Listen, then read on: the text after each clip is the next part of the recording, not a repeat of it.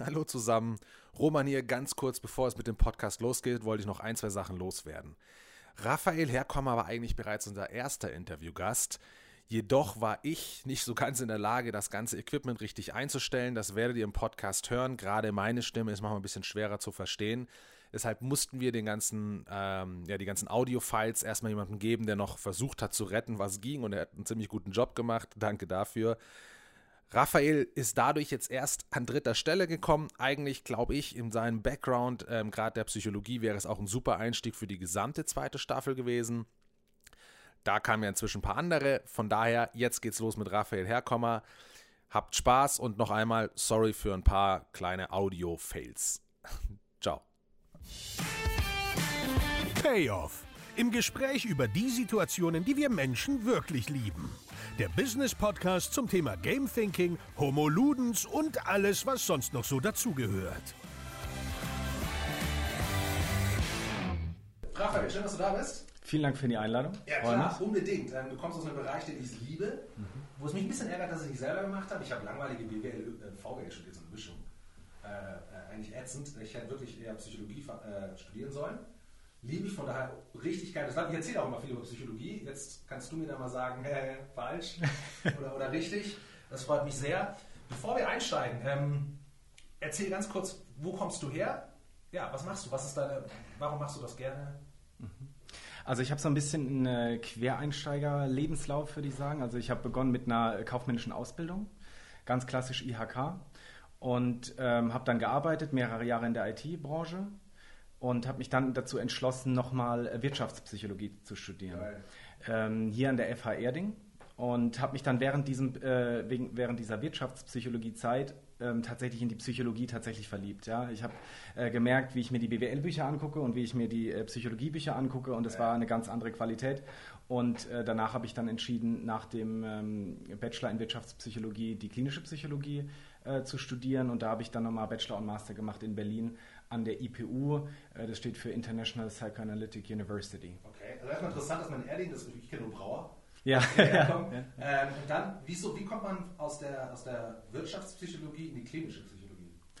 Äh, das ist eine gute Frage. Also ich glaube, wenn man mit Kunden zu tun hat, also meine erste Motivation, Wirtschaftspsychologie zu studieren, war quasi zu verstehen, wie Kunden warum Kunden und wie Kunden kaufen. Ja? Okay, ja. Es gab öfter mal Situationen, wo ich, wo ich festgestellt habe, dass wir ähm, weder der günstigste noch der vielleicht schnellste Partner wären in einer Sache und trotzdem äh, sind die Leute bei uns geblieben und haben sich gegen andere entschieden. Und ja. ich fand immer sehr interessant, was steckt dahinter, was ist die Psychologie hinter dem Verkaufen. Das was war, ja selten nachgefragt wird, oder? Jetzt mal ohne Scheiß, wir gehen immer vom Homo economicus aus. Ja, genau, Den, der nicht existiert eigentlich. Ja, richtig, genau.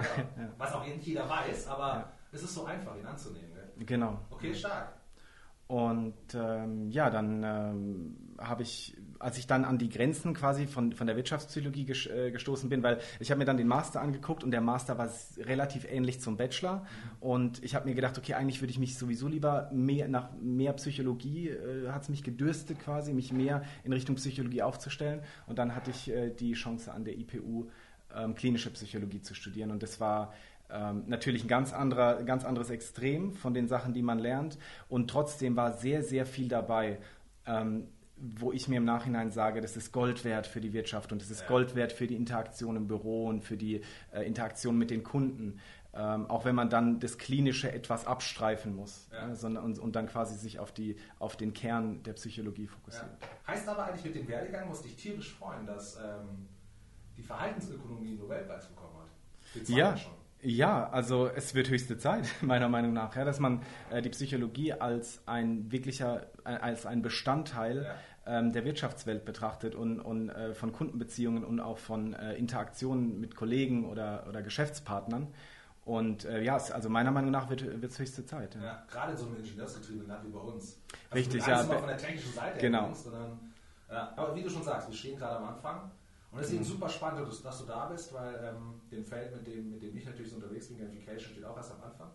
Glaube ich, hoffe ich. Wenn das schon alles wäre, wäre das sehr, sehr schade. Ja. Ich glaube, Gamification hat auch, ähm, es ist auch ein bisschen fehlverstanden worden oder fehlinterpretiert, glaube ja. ich. Ne?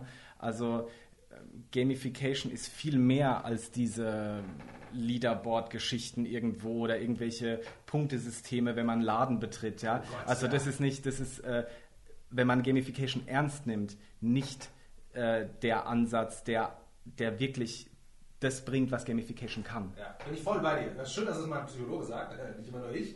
Ähm, Im Gegenteil, also ich würde sogar sagen, noch einen Schritt mehr vielleicht. Ähm, es ist nicht nur falsch verstanden, es ist einfach das Falsche. Also weil keiner von uns spielt Spiele, weil er Punkte kriegt oder irgendwie extrinsisch belohnt wird. Darum geht es einfach nicht. So zielorientiert. Ja? Geht nie ums Ergebnis, sondern um die Aktivität selbst. Darauf kommen wir auf jeden Fall noch. Ich habe mir überlegt, ich stelle eine Frage, aber ich glaube, ich, ich, ich, könnte mir vorstellen, ich weiß die Antwort schon, aber ich bin gespannt. Und zwar, ähm, hast du mal von den Bartels Player Types gehört? Nee. Der Bartel Game Designer hat mal so Player Types entwickelt für ein ganz bestimmtes Genre an Okay, Spielen. okay. Ähm, Für welches Genre? äh, ich glaube, es waren so Role-Playing Games. Okay, Ja, interessant. muss ich nachgucken, aber genau, aber es war in der Richtung, also wirklich ganz speziell.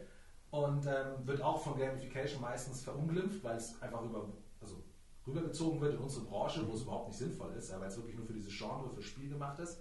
Auf jeden Fall hat er so vier Haupttypen entwickelt. Ja, das ist eine ist der Killer, das andere ist der Achiever, das andere dritte ist der Explorer und dann gibt es noch den äh, Socializer. Wenn du jetzt mal an dich einfach denkst, was glaubst du, ist du, also man hat immer alles klar, aber was ist für dich, glaubst du, so ein bisschen, was wärst du? Welcher Typ am ehesten? Ohne die Beschreibung jetzt genauer zu kennen, würde ich Klar. jetzt mal einfach von den Begriffen her, ähm, ich glaube, ich würde mich tatsächlich als Socializer wahrnehmen, Okay. ähm, weil ich bin einfach ein sehr interaktiver Mensch. Ich kann mich, glaube ich, gut auf andere oder ich muss es auch beruflich äh, mich, mich gut in andere reinversetzen Ja, ja, ja. und dadurch würde ich mich wahrscheinlich eher dem, dem Socializer Ah, zuordnen. interessant. Ich hätte gedacht, ah, intuitiv würde ich sagen, du sagst vielleicht Explorer, weil auf Ja. deiner Webseite steht auch, du bist der Erkunder. Ja, Aber richtig, ja. Das ist eine, gemacht jetzt auch Ja. parallel. Aber so, wenn man sich überlegt, was du gerne machst und so, ähm, ja, kommt schon mehr dieses Entdecken. Also, Ja, ich glaube, also durch dieses Socializen, also wenn man, wenn man sich mit, mit anderen Leuten beschäftigt, mit den Bedürfnissen, mit den Wünschen, mit den Ängsten und so weiter, dann ist man, glaube ich, automatisch auch so ein bisschen, also es ist nicht, es ist auf keinen Fall falsch, ja. Vielleicht gibt es auch so Hybriden, ja, es gibt ja auch in Rollenspielen gibt es immer Hybriden, ja. Ähm, vielleicht, äh, ja, durchaus, also dieses Erkunden ist halt auch immer wichtig, weil wenn man immer nur in seiner Blase verharrt, ohne einfach ähm, sich umzuschauen und zu sagen, okay, welche, was treibt die anderen Menschen an, Ja. quasi. Und das hat schon ein Stück weit etwas von, von was äh, Ent- Entdeckerischem. Ja. richtig. Womit wir eigentlich auch schon zum Punkt kommen, weil, und ähm, deswegen so schön, dass du da bist. Du hast ein Spezialgebiet, Mhm. nennt sich. Psychological Safety, das ist äh, so mein Steckenpferd. Ja. Erzähl ein bisschen was dazu. Ähm, also Psychological Safety ist im Endeffekt ähm, de, ein, ein Konstrukt, ähm, wo es darum geht, dass man sagt, um überhaupt ein authentisches und kreatives und innovatives Miteinander zu finden, braucht es einen gewissen Grad an dieser psychologischen Sicherheit. Aha. Und ähm, jetzt ausdefiniert, äh, nicht wörtlich nehmen, äh, aber ausdefiniert geht es um, so, äh, um, um, um, um den Punkt, dass man sich quasi in der Arbeitsumgebung, in der man sich befindet, so sicher fühlt, dass man ähm, kritische Ideen äußern kann, dass man generell Fragen stellen kann, dass man Kritik üben kann äh, an anderen, ähm, ohne eine, einen persönlichen Angriff dahinter zu vermuten. Und auch wenn man zum Beispiel scheitert, ja, mit einem Projekt oder mit etwas, äh, mit einer Aufgabe, die, die, mit der man betraut wurde, dass man dann nicht gemieden wird oder ähm, ja, ja, dass, dass sich nichts Negatives dann in, im Team bildet, ja, Okay. dadurch, dass man, ähm, dass man etwas nicht unbedingt perfekt erreicht hat. Okay, also als ich das das erste Mal gelesen habe, ähm, schon ein bisschen her, aber bei dir dann auf jeden Fall nochmal vertieft auch in deinen Sachen, da habe ich es erstmal mit einer Komfortzone gleichgesetzt, aber ist es ja eigentlich gar nicht, wenn ich dir so zuhöre. Also eine Komfortzone, da hat man das Gefühl der Sicherheit, aber das, was du gerade gemeint hast, was ähm, sozusagen zusätzlich dazugehört, eben auch gerade im Team, was dann als Feedback zurückkommt oder wenn man scheitert, was dann passiert, ähm, das muss ja nicht unbedingt bei der Komfortzone sein. Genau, ich würde sagen, die Komfortzone entsteht aus, Ja. einer, aus, aus einem Umfeld der psychologischen Sicherheit. Also meine Comfortzone kann ja etwas ganz Kleines sein, also quasi ähm, mich und zwei Meter um mich rum quasi. Da fühle ich mich wohl, wenn ich da den Platz habe. Ja, man kennt es in der U-Bahn, man ist in der U-Bahn und plötzlich wird die Comfortzone ähm, von anderen quasi in Anspruch genommen, da fühlt man sich nicht mehr so wohl. Ähm, und so ähnlich ist es auch im Büro. Wenn ähm, wenn sich die Comfortzone aufs Büro ausdehnt, weil man sich eben sicher fühlt in, in seiner Tätigkeit oder auch ein gewisses Maß an Vertrauen dadurch genießt, ist man in der Lage, besser und authentischer, angstfreier zu arbeiten und auch produktiver zu arbeiten. Ja. Wenn du den Leuten dann erklärst, okay, da gibt es aber ein Grundkonzept, was vorher stimmen muss, diese Rahmenbedingungen müssen einfach passen, ähm, eben auch diese Safety-Zone zu errichten. Wie schauen dich Leute an? Hast du, kriegst du dann große Augen oder verstehe die dann das Erstaunliche ist, es ist sehr zweigeteilt. Also ähm, wenn, ich, wenn, ich das, wenn ich das Thema vor Angestellten anspreche, ja, guck, renken die sich quasi äh, fast aus im Nicken und sagen, ja, ich weiß genau, was du meinst. Ja. Ähm, wenn man aber zu, zu, zu Supervisern oder C-Level-Personen geht, das heißt Abteilungsleiter, Teamleiter oder halt CEO, CFO, COO, ähm, dann ist da, dann schwingt da auch etwas mit und ich glaube, das Einzige, um das mal ein bisschen plakativ zu bezeichnen, ist Angst. Also sie haben Angst, dass was passiert, wenn diese Strukturen, die sie, die sie durch, durch, äh, auch durch, durch eine gewisse Machtstruktur erhalten und aufrecht, äh, ja, aufrechterhalten, ähm, ich merke dann immer, sie wissen eigentlich, dass sie es bräuchten, aber sie trauen sich nicht in diese Richtung zu gehen, weil sie da nicht wissen, was passiert. Also wie, wie verändert sich dann die Teamstruktur? Tanzen die mir dann plötzlich alle auf der Nase rum? Ja? Äh, machen die dann überhaupt noch, was ich sage oder arbeiten die einfach, was sie wollen? Ja? Ähm, das sind, glaub, das sind so die Ängste, die nicht immer ausgesprochen werden, aber die man sehr deutlich, äh, sehr deutlich spürt. Ja. Das ist eine Generationenfrage auch, würde ich sagen. Das heißt, ähm, Teamleiter um die 30 verstehen das Thema ganz anders und die nehmen es ganz anders wahr, wie zum Beispiel äh, Leute, die 50 sind. Ja? Ähm, für die ist es viel bedrohlicher für die, für die ältere Generation als für die jüngere Generation. Okay. Aber weil diese Generationen wirklich unterschiedlich sind oder eher weil die älteren Generationen einfach in einem komplett anderen Kontext aufgewachsen sind und es anders gewohnt sind? Ich glaube, das hat äh, beides ist ein Einfluss. Ich glaube, beides ist ein Einfluss. Also äh, sowohl wie sie selbst ihre Arbeitswelt erlebt haben oder mhm. ihre Arbeitszeit ja, erlebt haben, sind, ja. die, wie sie konditioniert sind, könnte man sagen, ja.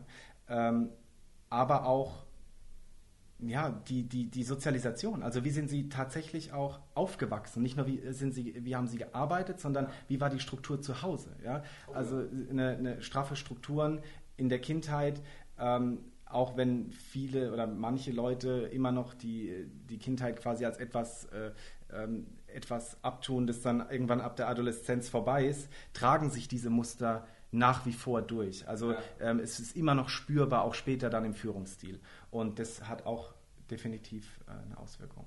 Jetzt reden wir beim Thema Gamification über Motivation, über Psychologie, mhm, mhm. ähm, also genau dein Steckenpferd.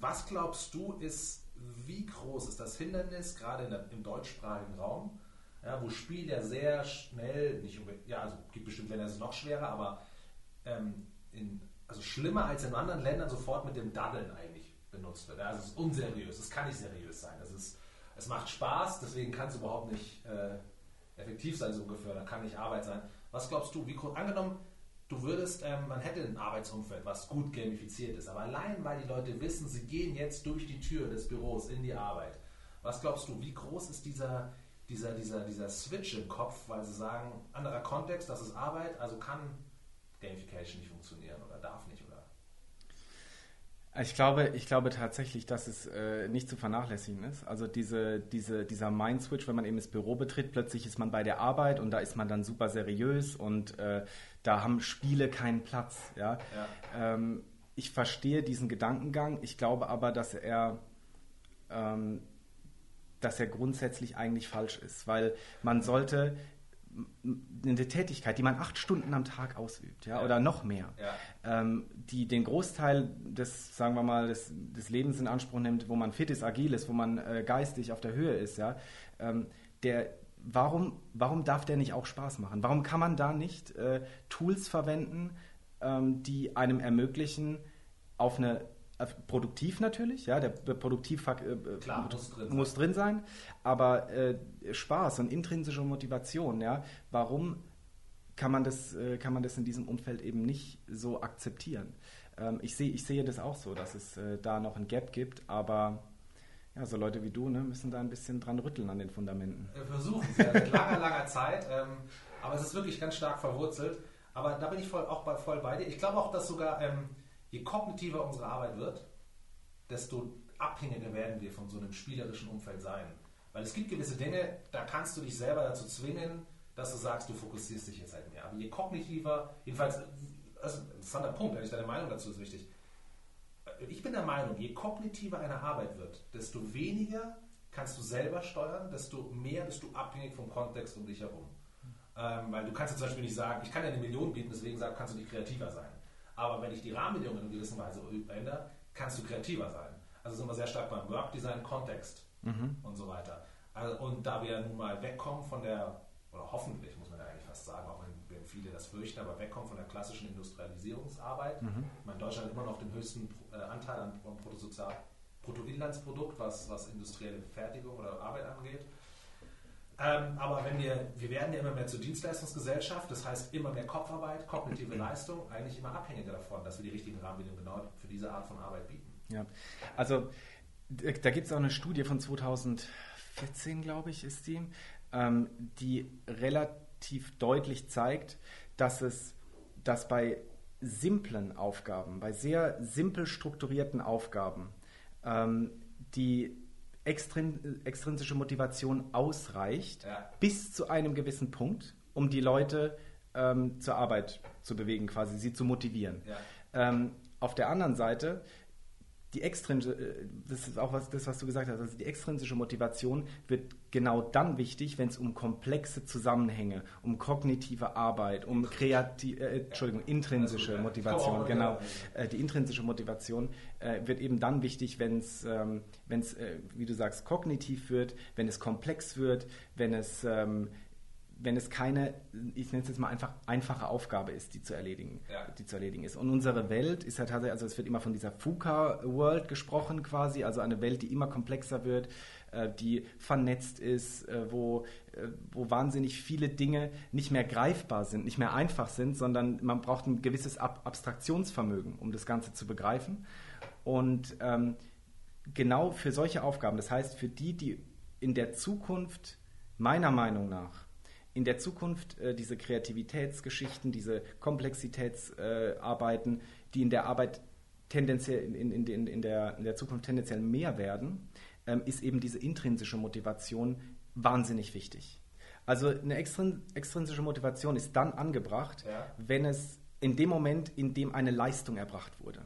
Also eine auch für denjenigen, für das Individuum äh, messbare oder erlebbare Leistung. Nehmen wir an, ich ein, äh, bin bei meinem Arbeitgeber, habe ein, hab ein tolles Projekt abgeschlossen ja. und ähm, bekomme dann extrinsische Anerkennung. Ja, also Angekündigt oder nicht?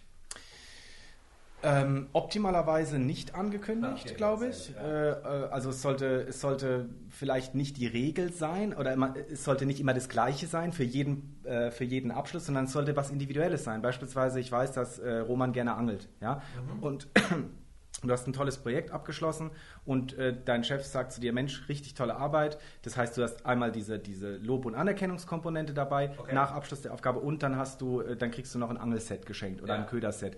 Und dann sagst du, Mensch, äh, das ist, das kommt an. Also das oh. ist dann auch äh, motivierend. Ja. Aber eher als, als Lob eben, als Dankeschön und richtig. weniger als ähm, mach was und du kriegst was. Korrekt, ja. Also auf dem Weg dahin, ja. auf dem Weg, um das Ziel zu erreichen, ja. ist die extra, ist die, Entschuldigung, intrinsische Motivation ähm, meines Erachtens und ich glaube auch, das, das sagen auch, äh, das auch die Studienlage, äh, ist da wichtiger. Ja. Also dass, dass die Leute auf dem Weg eben ähm, dass sie nicht aus der Bahn geworfen werden durch kleinere äh, Rückschläge. Ja? Ähm, da ist die intrinsische Motivation, die auf dies ankommt. Ja. Aber was hältst du dann oder denkst du von diesen ganzen, ich meine, wir sind nach wie vor ja, klar, wir wollen alles messen. Ja, immer ja, KPI, ROI getrieben. Ja. Also wir sind, immer, wir sind ja eigentlich immer, wir gehen immer vom Resultat aus. Das heißt, egal was ich mache, egal was ich von jemandem verlange, in den meisten Jobs wird, oder auch, auch in der OKR-Welt, ja, ähm, die gerade so ein bisschen also schon wieder aufkommt in Deutschland, also Objective Key Results, es geht am Ende eigentlich immer darum, wie mache ich was messbar und dann, was will ich am Ende erreichen? Und damit sorge ich ja eigentlich, dass die Leute gar keine Chance mehr haben, sich auf die Aktivität selbst zu fokussieren. Ich, ich, ich konditioniere ja nicht das Gehirn darauf zu sagen, du bist hier, aber dahin wollen wir, das ist das Ergebnis und wie kommen wir am schnellsten jetzt dahin? Ja, also äh, ähm, der Gott der Zahlen. Ne? Also es ist, ist wirklich so ein bisschen, ähm, ich habe auch das, das Gefühl sehr stark, was nicht messbar ist, äh, ist, ist nicht relevant. Ja. ja? Ähm, und gerade die Psychologie hat ja damit schon seit Ewigkeiten zu kämpfen. Was ja. nicht messbar ist, äh, ist nicht relevant. Und ähm, äh, es ist aber einfach nicht so. Also vielleicht haben wir noch nicht die richtigen Messinstrumente gefunden, um das Ganze ein bisschen ähm, besser zu messen. Also diese, diese, die Psychologie in Prozessen, die Psychologien in Teams und so weiter. Ähm, aber dass sie eine Rolle spielen, kann, glaube ich, äh, jeder, der mal in einem Team gearbeitet hat oder generell mal Angestellter war, kann, ja. kann das sagen. Ja. Jetzt hast du ja, jetzt geht es ja darum, oder das ist immer die Frage, die jetzt vielleicht ein bisschen fies ist. Ich kriege sie mir auch oft gestellt und äh, interessiert, aber wenn man jetzt mal am anderen Ende des Mikrofons sitzt sozusagen, wenn man endlich mal die Frage stellen darf, dann interessiert es einen auch. Ähm, wenn es jetzt darum geht, diese geschützten oder diese Sicherheitsräume in Unternehmen zu etablieren oder die Kultur ja. etwas dorthin zu führen, hast du eine Art für dich eine Art aus Erfahrung gewachsen oder wie auch immer, eine Art Framework, eine Art Ansatz oder eine, wo du erstmal sagst, boah, das sind die ersten zwei, drei, vier, fünf Dinge, die ich mal abteste oder die ich wissen will, kulturell oder Regeln, also von den Regeln her oder gibt es da irgendwas? Ähm, was wir wirklich immer oder was wir, was wir immer tun, ist, äh, wir schauen uns erstmal die Gegebenheiten vor Ort an. Das heißt, wir schauen, wie Meetings dort laufen, wir schauen, wie die äh, Interaktion zwischen den Leuten ist ähm, am Arbeitsplatz. Und dann, das ist das könnte man auch die Diagnosephase nennen. Ja? ja. Wir schauen uns erstmal an, was ist der Status quo. Ja? Und da kann man schon relativ schnell dann feststellen, ähm, wo eventuell die Stellschrauben sind, die psychologischen, an denen man drehen muss. Dann führt man Einzelgespräche ja. ähm, mit sagen wir mal, Key, uh, Very Important Persons, so in, in dem Bereich. Und dann ergibt sich schon ein relativ gutes Bild. Und mit diesem Bild arbeiten wir dann und versuchen, das so weit aufzubrechen, dass eben Raum ist für, oder dass, dass wir einen psychologisch sicheren Raum schaffen können. Okay. Ja? Und das beginnt unter Umständen sogar damit, dass man einfach mal sagt, wir machen jetzt so eine Fuck-Up-Session, ja. nennen, nennen wir es einfach mal so. Das heißt, die Leute äh, sitzen da und dürfen sich einfach mal komplett beschweren. Die dürfen einfach mal alles rauslassen, so ein bisschen ähm, in einem sicheren Rahmen. Wenn ein Moderator dabei ist, der dann auch wieder weggeht, ist immer besser, wie wenn das einer vielleicht in der Company macht, den man dann immer wieder sieht. Ne? Also Aber heißt es, die lassen vor den anderen die Hosen runter und also äh, kommen halt voll aus sich raus oder beziehungsweise auch über einen, der dabei ist? Oder ja, also wir, wir versuchen es immer nicht persönlich zu halten, natürlich. Ja, es, geht, es geht im Endeffekt auch ein bisschen um. Meistens ist aber immer der Chef. Genau, ja, das ist das, ist das äh, was oft mal, was man oftmals hört, ja. Ähm, oder was, was die Leute vielleicht denken, aber es ist nicht immer so. Ja, es ja. ist nicht immer der Chef schuld. Der, ähm, der Chef hat vielleicht auch nur nicht die Handhabe dazu. Er hat nicht die richtigen Werkzeuge, um, äh, um damit, um, um diese, diese Themen, die quasi unter diesem Teppich sind, äh, wirklich äh, zu erfragen, ja. zu äh, herauszufinden oder auch die, die Hinweise zu sehen auf Dinge, weil er natürlich nicht jeder, nicht jeder Chef oder Teamleiter kann natürlich auch ausgebildeter Psychologe sein. Ja? Das ist natürlich wahnsinnig schwierig. Ähm, und dieses, dieses Know-how fehlt manchmal bei, ja. äh, bei Teams. Ohne das jetzt werten zu meinen. Es ist einfach, man kann nicht alles machen. Ja, nee, auch wie wir am Anfang ja schon gesagt haben, also das ist ja gerade am Anfang das Feld und Firmen öffnen sich ja hoffentlich und wer weiß, vielleicht haben wir in zehn Jahren einen Chief Psychology, Behavior, Behavior Psychology Officer. Wer weiß, ja. Wer weiß, wer, wer weiß, ja. ja. Ähm, jetzt ist das natürlich auch sehr stark systembedingt. Also Kultur ist ja, ja ist ein super komplexes Ding. Geht ja nicht nur darum, ob du jetzt einen netten Chef hast, der vorne weggeht, was immer, ich finde, was einen super Unterschied macht, wenn du zum Beispiel in diesen schönen, noch inhabergeführten mittelständischen Unternehmen unterwegs bist, wo du einfach merkst, als Patriarch und dann färbt das stark ab. Ja. Konzern ist natürlich alles schon wieder ein bisschen anders.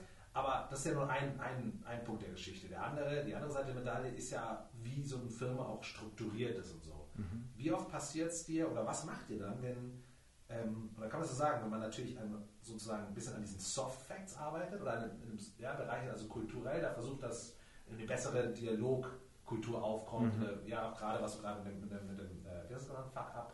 Fuck-Up-Sessions. Fuck-Up-Session, genau, was da ja versucht wird, auch so ein bisschen zu, vielleicht zu lockern oder zu etablieren oder keine Ahnung. Mhm.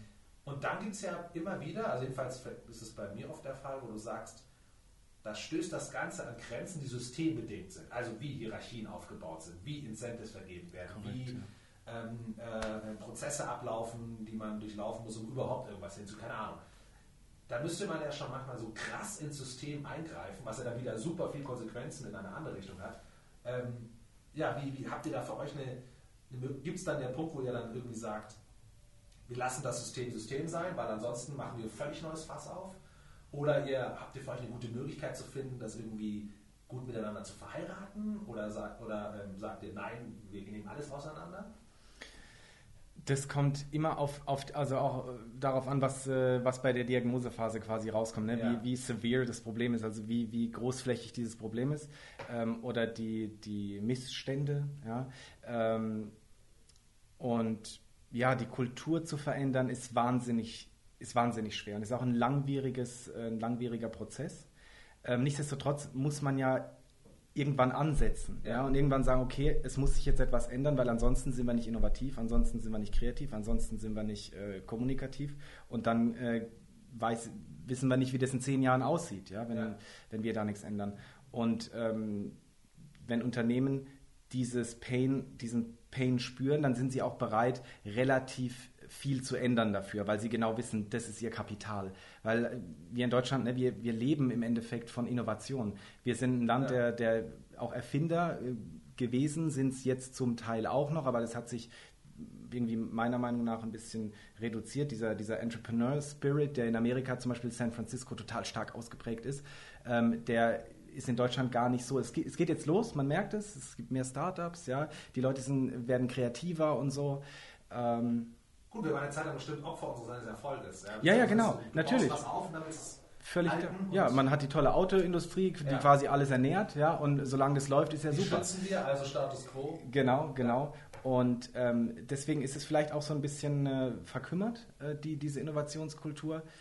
Aber ja, es tut sich was und äh, indem man eben mit, mit Organisationen arbeitet, auch mit, äh, mit, so, mit kreativen Tools wie zum Beispiel Gamification, kann man da einfach ähm, ein bisschen wieder diesen Spark, also diesen, diesen Funken, ja. den kann man wieder, äh, kann man wieder erzeugen. Ja. Und ja, das ist wahnsinnig wichtig, auch für die zukünftige Entwicklung. Weil wie gesagt, äh, wir leben hier von, von Innovation, von unseren äh, Ingenieuren, von den Dingen, von, auch von IT mittlerweile, ähm, die, die Deutschland weltweit als, äh, als sagen wir mal, sophisticated Player darstellt, ja, und das ist wichtig, das zu erhalten, aber das, das kann nur, äh, das kann nur ähm, passieren, wenn man, wenn man eben auch bereit ist, diese Kultur aufzubrechen ja. und zu sagen, wir machen, wir, wir, wir machen, wir schaffen Platz für Neues. Das ist ein interessanter Punkt, die Kultur aufbrechen. Glaubst du, jetzt, egal ob es was Kulturelles ist oder was Menschliches an für sich, glaubst du, dass wir dass wir eigentlich dazu fast nur, um mal ein Extrem zu nennen, in der Lage sind, wenn wir wirklich mit dem Rücken zur Wand stehen? Oder ähm, kann man diesen, diesen, diesen, sagen wir mal, ähm, diesen Umschwung auch durch einen, durch einen, ja, einen, einen weniger, also weniger bedrohendes Szenario selber herleiten? Also sind wir Menschen, und jetzt mal von mir aus dann wieder die Preußen, ja, ähm, sind, aber sind wir Menschen, also fällt es uns, ja, glaubst du, wir können das ohne jetzt schon voll mit dem Rücken zur Wand zu stehen, die, äh, diese, diese eine, eine, Umkehr schaffen von dem, was wir bisher so wohl hatten, eben das, den Status quo effizient sein, effizient, nicht innovativ, also keine innovativ, effiziente Innovation, wie es so schön heißt, mehr zu machen, sondern eher so wirklich diese, diese alles mal zu hinterfragen? Also da kommen wir wieder in die zur, zur, intrinsischen Motivation ein bisschen, weil sobald du, sobald du mit dem Rücken gegen die Wand stehst, ja. Ja, in, in unterschiedlichsten Situationen hast du plötzlich eine sehr starke intrinsische Motivation. Ja, ja? Gott sei Dank. Richtig. Und, und äh, deswegen, also man hat ja auch, man sieht es ja auch jetzt geschichtlich, ja, wenn man zurückgeht in der Geschichte, es gab immer wieder diese P Punkte, wo einfach, wo es komplett gegen die Wand gefahren ist, das Ding, bis die Leute aufgewacht sind und gesagt haben, okay, jetzt müssen wir was ändern. Ja. Und zwar nicht extrinsisch, sondern das kam dann, die haben gemerkt, wir müssen echt was ändern, ansonsten haben wir ein Riesenproblem. Ja. Und ähm, ich persönlich bin versuche Optimist zu bleiben, äh, auch äh, obwohl die Geschichte da ein bisschen was anderes spricht. Ähm, ich glaube, dass man lernen kann aus, aus, äh, aus vergangenen Krisen und ähm, quasi vorher, bevor dieser, dieser, dieser Break-Even-Point kommt. Äh, sagen kann, okay, wir, wir verändern jetzt was. Wir trauen uns neue Dinge auszuprobieren. Ähm, wir gucken uns mal Themen, mit denen wir vielleicht nicht gearbeitet haben, gucken wir mal an und, und schauen, uh, what's in it for us? Also ja. wie können wir das nutzen, ja. was es da gibt. Und äh, deswegen, die Geschichte sagt, wir müssen mit dem Rücken zur Wand stehen. Ich hoffe, dass, äh, dass wir das nicht müssen. Also dass wir das aus uns selbst heraus dann irgendwann verstehen und dann ähm, ja, das Problem angreifen. Wäre natürlich wünschenswert, weil uns geht es einfach noch sehr, sehr gut. Ja, ähm, ich ich habe darauf auch keine Antwort. Ich gesagt, was soll dieser positive Trigger sein, der dann eigentlich dafür sagt, jetzt ändern wir mal was.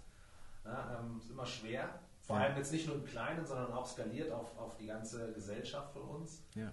Ähm, keine Ahnung. ich habe jetzt auch nicht erwartet, dass es eine tolle, also eine, eine ja, Antwort gibt, sagt, so funktioniert das, aber es ist ein Thema, was einen wirklich bewegt. Ja, ich glaube, also, man kann da auf zwei Ebenen ansetzen, die ich relativ vielversprechend finde. Also mit einer, ähm, mit einer kon kompetenten politischen Landschaft, die, die die diese Faktoren im Blick hat und gewisse Innovationsprogramme startet, was jetzt auch tatsächlich ähm, öfter mal aufgeploppt ist in den letzten Jahren. Innovationsagentur zum Beispiel. Ja, und vom, ich, genau, also tatsächlich Dinge, die vom, vom Staat ähm, die, die Leute dazu animieren, selbst Dinge zu tun, vielleicht nicht nur immer dieses Angestelltenverhältnis, was die Deutschen ja. immer so lieben haben, sondern auch mal sagen, okay, probiert mal was eigenes, wir unterstützen euch mit äh, zum Beispiel Gründungsförderung, ja, oder, und das ist für mich, äh, glaube ich, der wichtigere Bereich, tatsächlich in, in Schulen auch mit den Kindern zu arbeiten. Das heißt, die nachkommenden Generationen ein bisschen dieses, ähm, dieses, dieses Problemlösungsdenken äh, näher zu bringen. Also ja. nicht nur, das ist die Aufgabe und die erledige ich, sondern was sind die Probleme, ja. die Menschen oder ich im alltäglichen Leben habe und welche Lösungen fallen mir dazu ein?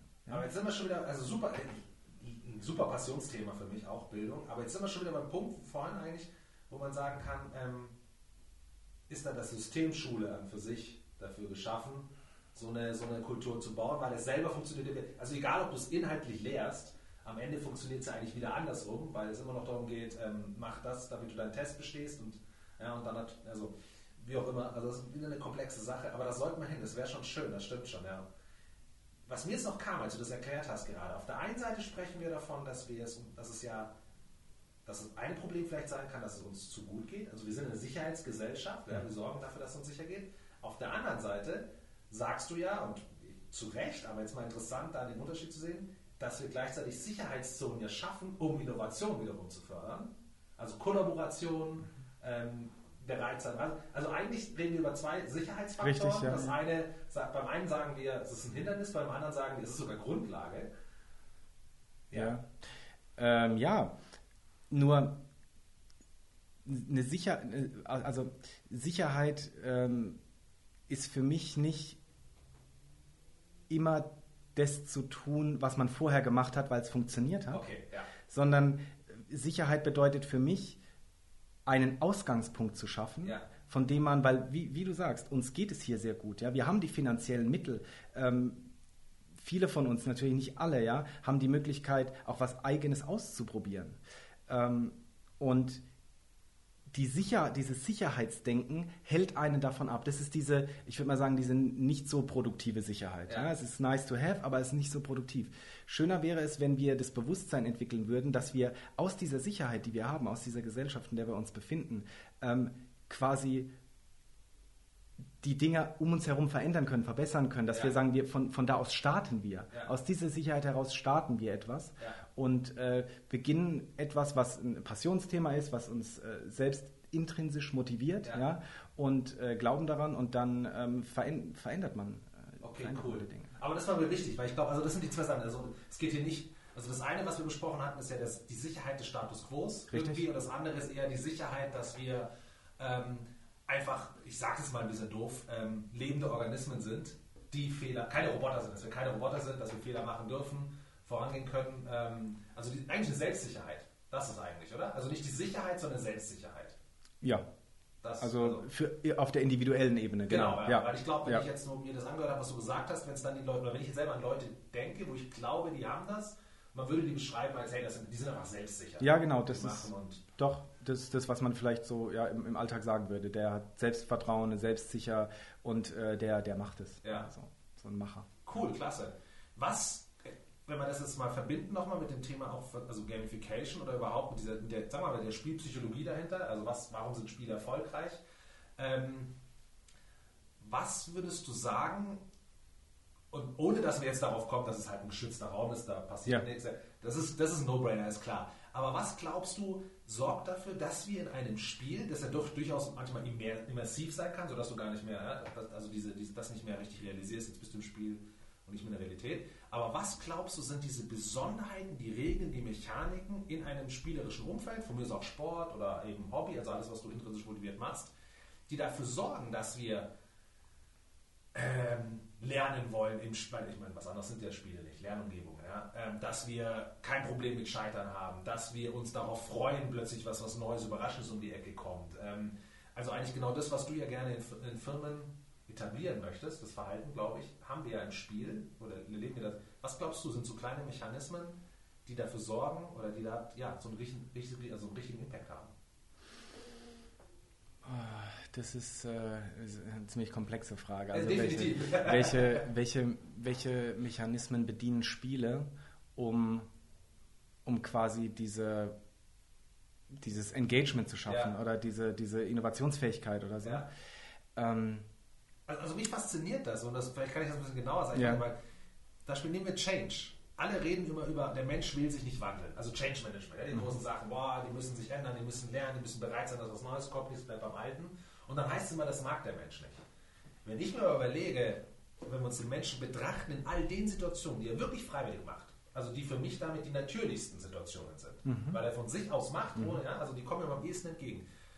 Nehmen Spielsport, Hobby, dann sind die ja eigentlich dadurch geprägt, dass sie nur so lange spannend sind, solange erstens oft was Neues passiert, also sie nicht vorhersagbar werden, sagen wir es so rum. Und auf der anderen Seite, wenn du es geschafft hast, irgendwas zu schaffen, also den eine Komfortzone erreicht hast, ja, sagen wir, im Spiel hast, weißt du jetzt genau, wie das Level funktioniert. Im Sport von mir aus, ähm, bei mir war es Handball früher, da sagst du, hey, in der Oberliga kein Problem.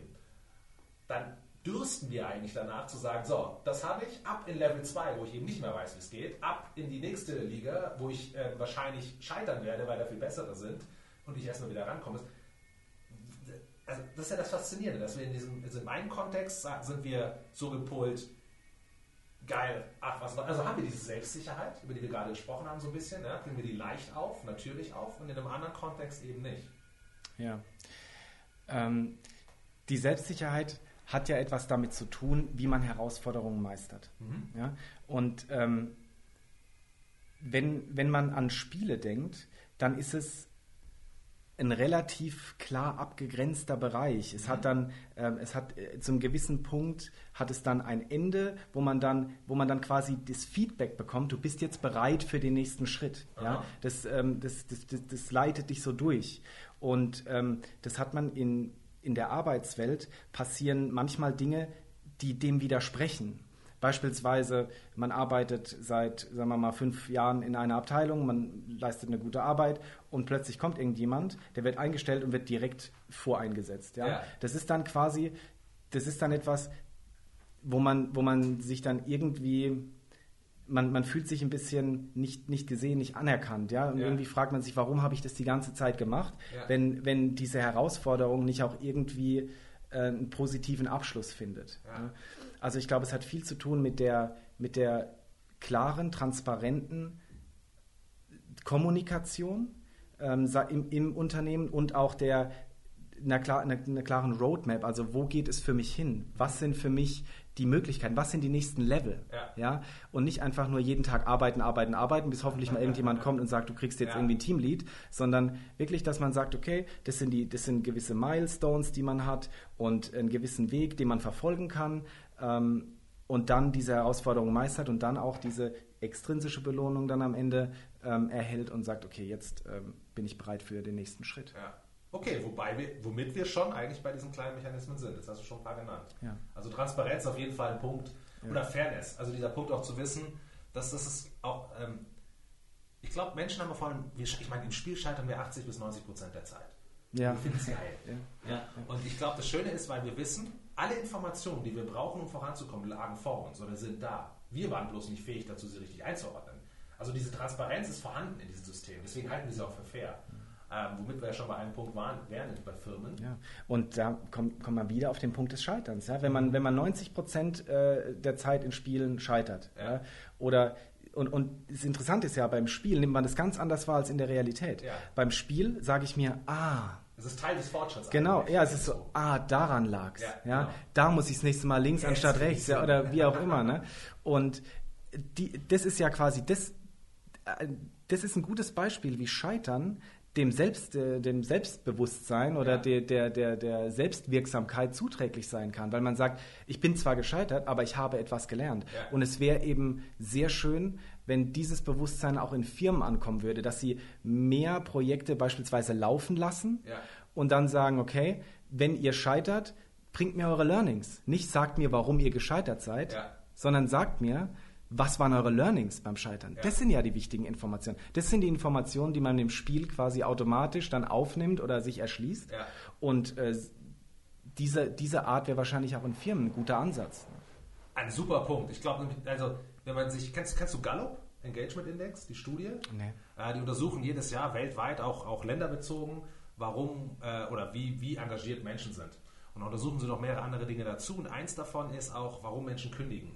Und das eine, und das hast du eigentlich gerade indirekt gesagt, der zweitmeistgenannteste Grund, warum Menschen kündigen, ist dieses, dieser, dieser Gedanke, ich stecke hier fest, ich komme nicht weiter. Also genau das, was du meintest mit diesem ähm, Lernen als Fortschritt zu, also als, ja, so hast du es gerade als Fortschritt zu sehen, ähm, dadurch eben automatisch zu merken, ich komme voran, ne? weil du eben merkst, du wirst besser und besser. Mhm. Und damit eigentlich, das, das, wäre vielleicht sogar ein sehr rationaler Grund, mal, wo, die, wo wir, um mal ein bisschen wieder eher Richtung ROI-Denken zu kommen, vielleicht sogar für jemanden, zu sagen, wenn ich so eine Kultur ein, schaffe, also so eine Kultur einzuführen, beziehungsweise so zu kommunizieren, dass die Leute so ihre Leistungen sehen, dass die dann eher das Gefühl haben, sie kommen voran. Dadurch verringere ich die Fluktuation, weil die Leute nicht mehr kündigen, mhm. ähm, weil sie das Gefühl haben, sie kommen nicht mehr voran. Ja, genau. Mhm. Was ist der meistgenannte Grund, warum Menschen kündigen?